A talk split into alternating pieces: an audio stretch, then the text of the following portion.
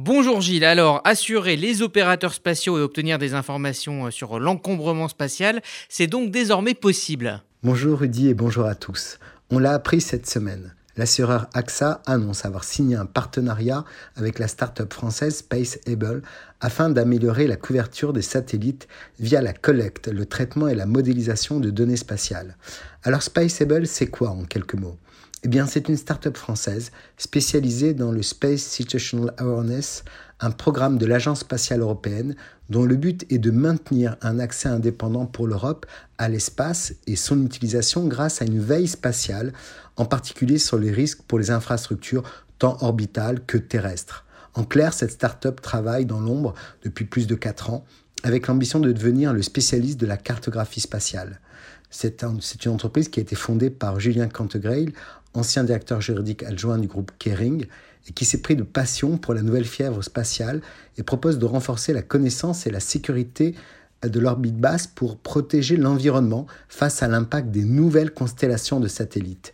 Et oui, vous le savez peut-être, des débris spatiaux sont nombreux dans l'espace et à l'heure actuelle, à peine 4% d'entre eux sont bien repérés et suivis. C'est donc un échec. Selon le groupe d'assurance AXA, l'Europe doit pouvoir disposer de données spatiales critiques, certifiées certaines, car pour l'heure, c'est l'US Air Force uniquement qui réalise le suivi des objets dans l'espace et alerte la communauté mondiale spatiale en cas de risque de collusion.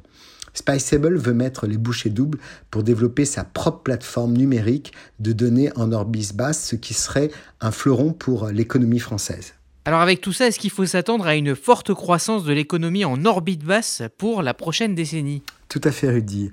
La croissance de l'économie qui se rattache au monde spatial s'annonce très forte dans ce domaine.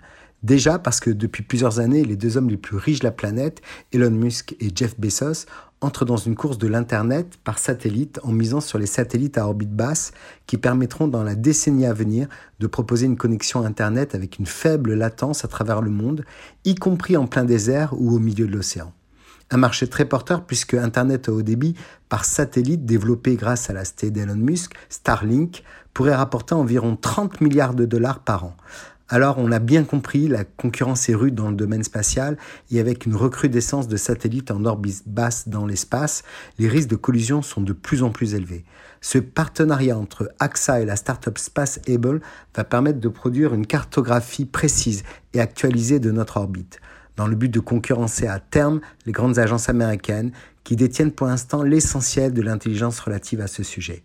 Ce partenariat entre les deux acteurs permettra aux opérateurs spatiaux de naviguer sereinement dans notre orbite et d'assurer des opérateurs toujours plus ambitieux. Pour SpaceAble, il est crucial de répertorier les débris spatiaux avant que plus de satellites soient envoyés en orbite terrestre pour éviter une éventuelle surcharge de l'espace. Car malgré l'intervention d'acteurs comme ClearSpace, qui font d'office déboueurs du ciel en quelque sorte pour les débris en orbite terrestre, le nettoyage de l'espace reste insuffisant. Avec une baisse tendancielle des coûts des lancements commerciaux depuis ces dernières années, on peut donc s'attendre effectivement à une forte croissance de l'économie en orbite basse pour la prochaine décennie et à un moyen de mêler nouvelles technologies, progrès et protection de l'environnement. Beaucoup de pays ne s'y sont pas trompés, comme bien sûr euh, euh, l'Europe, mais également des acteurs comme l'Inde et Israël et de nouveaux acteurs africains qui veulent absolument rentrer dans la danse. Très bonne semaine à tous et à très vite.